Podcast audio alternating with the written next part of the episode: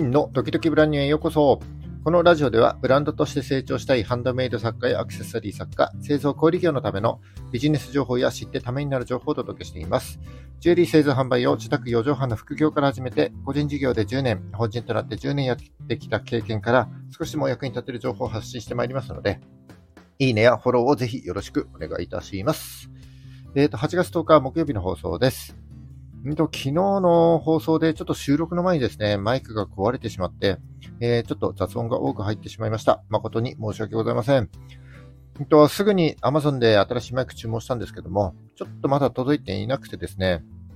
もしかしたら今日の放送も雑音が多く入って聞き取りにくいかもしれませんが、えー、何卒ご容赦ください。はい、よろしくお願いします。と昨日からですね、3日間にかけて、えっと、コンセプト設計についてお話ししています。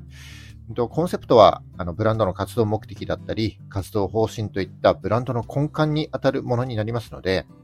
コンセプトを持たないブランドは、ただなんとなくね、作りたいものを作っているだけの自己満足になります。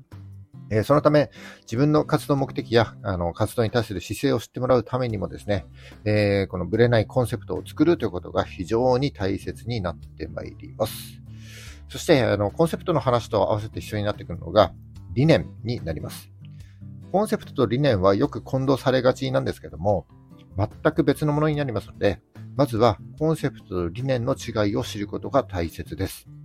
えそれで昨日はですね、えコンセプトと理念の違いについてお話しさせていただきましたので、え昨日の放送をですね、まだ聞いていないよという方は、えぜひ昨日の放送を、えお聞きください。そして今日は理念の作り方にお話、作り方についてお話しさせていただいて、で、最終日の明日はですね、コンセプトの作り方についてお話しさせていただきたいと思います。まあ、明日くらいからお休みという方も多いと思いますので、えー、お盆休みの期間中ですね、ゆっくり休んで、そしてこのラジオを参考にしていただいて、コンセプト設計を考えてみていただければ幸いでございます。えー、それでは失敗しないコンセプトの作り方2日目、理念の作り方について解説してまいります。今日も最後までお付き合いください。どうぞよろしくお願いいたします。はい、今日は理念の作り方についてお話しさせていただきます。えっ、と、その前にですね、僕が運営しているウェブサイト、ジュエリークラフトというサイトでは、うんとブランドの立ち上げ方を体系化した、えー、ブランド作りのロードマップと、行き詰まった時に自分の現在地を知ることができる便利なブランド診断チャートというのを公開しております。この2つはアクセサリー作家やジュエリー作家さんだけじゃなくて、何か物を作って販売している方であれば、再現して利用できるものになります。特にブランド作りのロードマップは全部で5つの工程に分けて解説しております。その5つとは、コンセプト設計、製品作り、販売基盤作り、販売活動、ファン化の施策というふうになっていて、各工程の中でやるべきことをまとめております。えー、基本的なことを網羅しておりますので、ジャンルは違っても手引きとなるマニュアルのようなものになり得ますので、えー、ぜひチェックしてみていただければなというふうに思います。リンクを貼っておきますので、ぜひこのラジオと合わせてご覧ください。はい、えーと、じゃあ本題の理念の作り方について、えー、入ってまいります。昨日の話で理念はですね、事業や活動の内容が変わってもブレることがない大元の考え方や目的のことだと解説いたしました。えー、これをですね、もう少し分解してみると、何のためにブランドをやるのか、ブランドを続ける先に何があるのか、そしてどんな価値観を持って活動するのかといったことを言語化するということになります。えー、そのため理念には、えー、ビジョンとかミッションとかあるいは会社で言うと、社訓とか社税とかいろいろありますけども、えー、これといったテンプレートとか決まりはありません。えー、先ほどご紹介した僕のサイトの中で、あのブランド作りのロードマップの中では、えー、理念の作り方として、5つの型と MVV と言われるミッションインビジョンバリューと言われる MVV の作り方をご紹介しておりますが、えー、今日はもう少しね、ラフな感じの作り方をご紹介していきたいなというふうに思っております。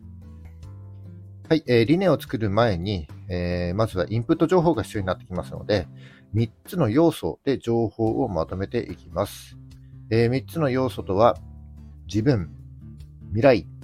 社会の3つになります。えー、これら3つを掛け合わせたものが理念となりますので、えー、これらの情報を集めた上でですね、え、言語化していくというような流れになるわけです。このインプットとなる情報がめちゃくちゃ大事になってきますので、ゆっくり時間をとって、考えてみてください。順番に1個ずつ解説してまいります。えまず自分という要素です、自分には何ができて、何が好きで、何が得意で、どんなことに夢中になるのか、またどんな弱みや悩みを持っているのかといった、え自分の棚卸しをします。えこれポイントはですね、あらゆる視点から自分を探ってみるということになります。え自分と自分を取り巻く環境を360度くるっと見回してみること、え過去から現在まで遡ってみること、え自分を客観視してみること、みたいな感じで、え自分自身を調査して、え知識やスキルだったり、え身体的な特徴だったり、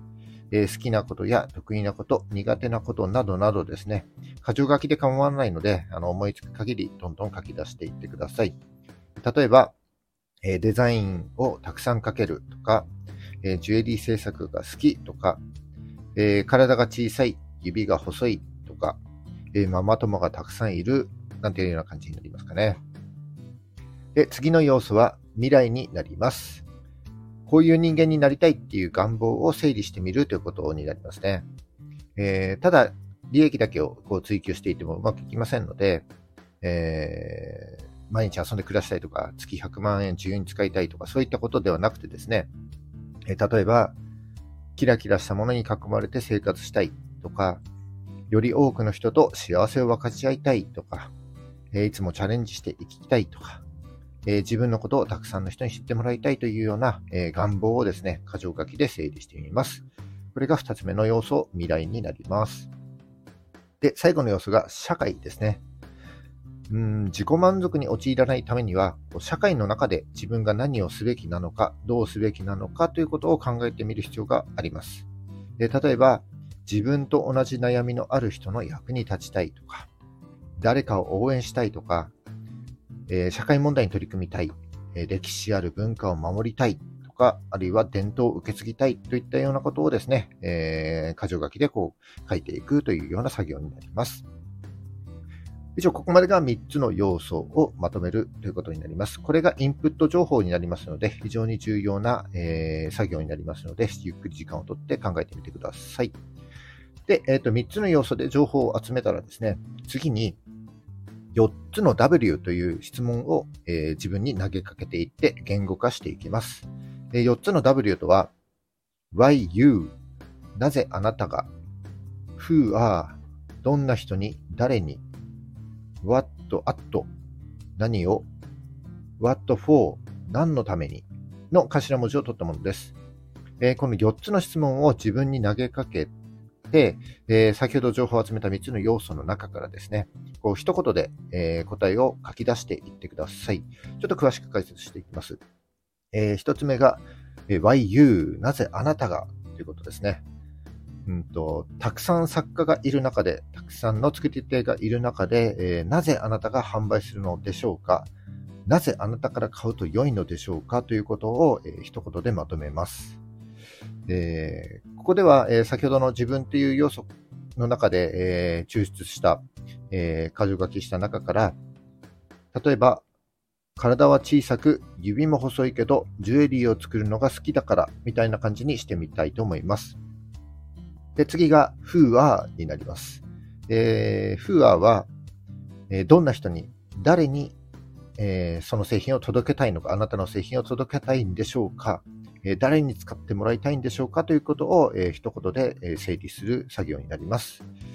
で例として、え先ほどの、えインプット情報の中から自分と社会の要素をちょっと掛け合わせてみて、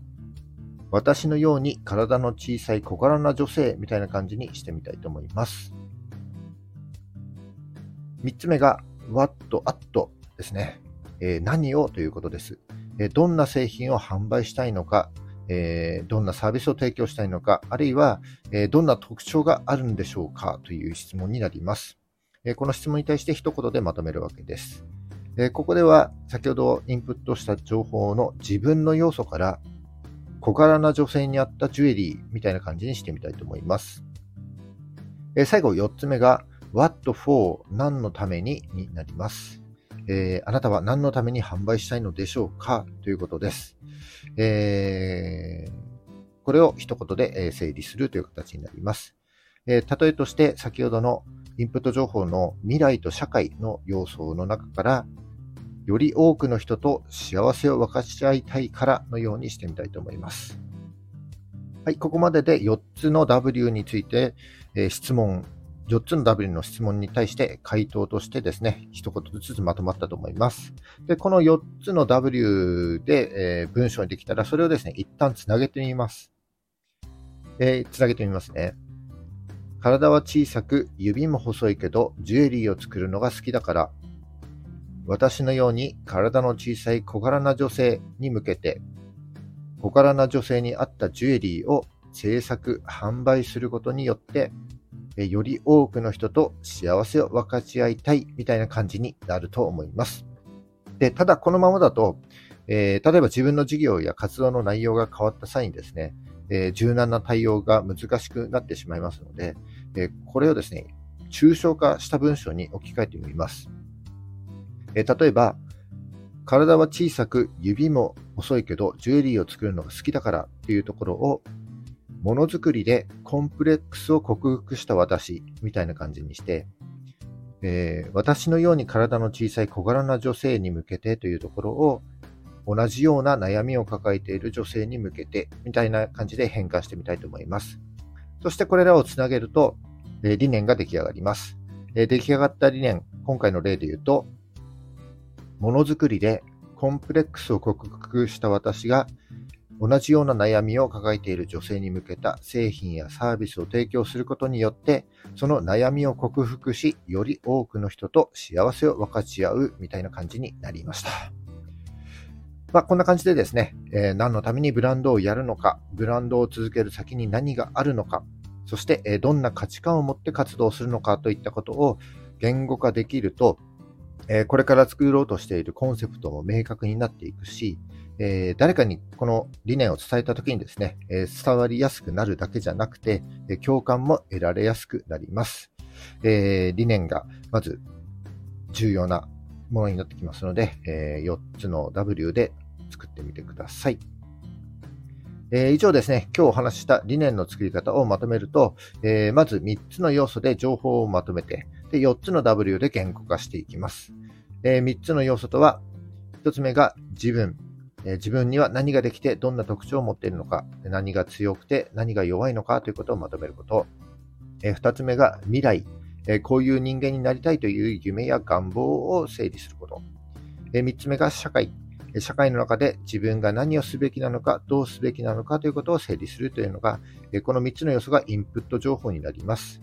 そしてこのインプットをもとに4つの W で言語化していきます。4つの W とは、Y, U, なぜあなたが Who はどんな人に誰に What what 何を What for 何のためにの4つの W になります。で、えー、とこの4つの W でもし文章を作るのにつまずいたらですね、この4つの W の順番を入れ替えてみていただきたいんですよね。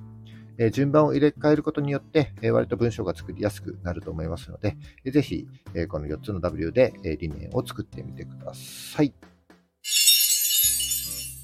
はい、以上今日は理念の作り方をご紹介いたしました。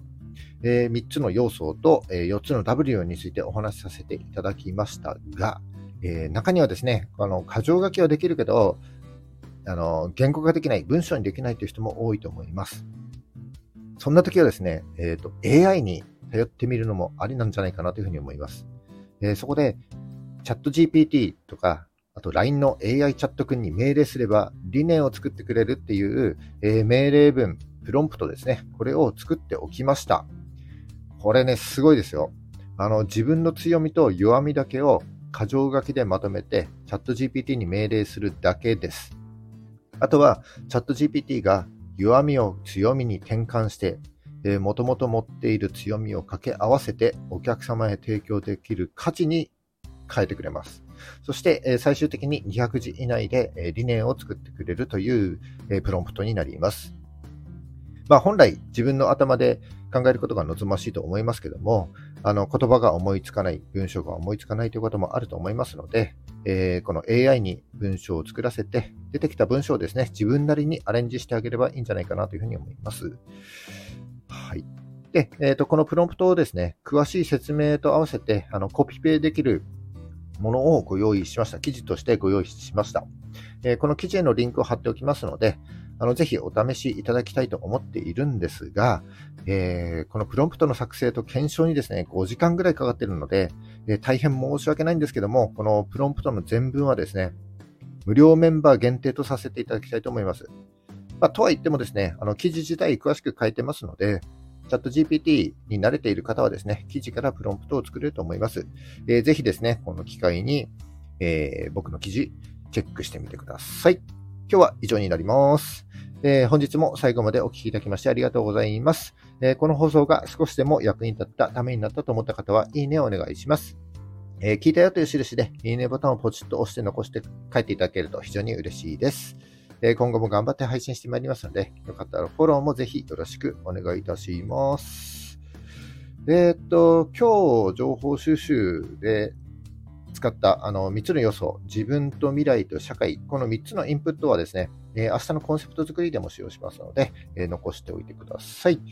それじゃあ、えーと、8月10日木曜日ですね、今日も頑張っていきましょう。また明日お会いしましょう。それじゃあ、バイバイ。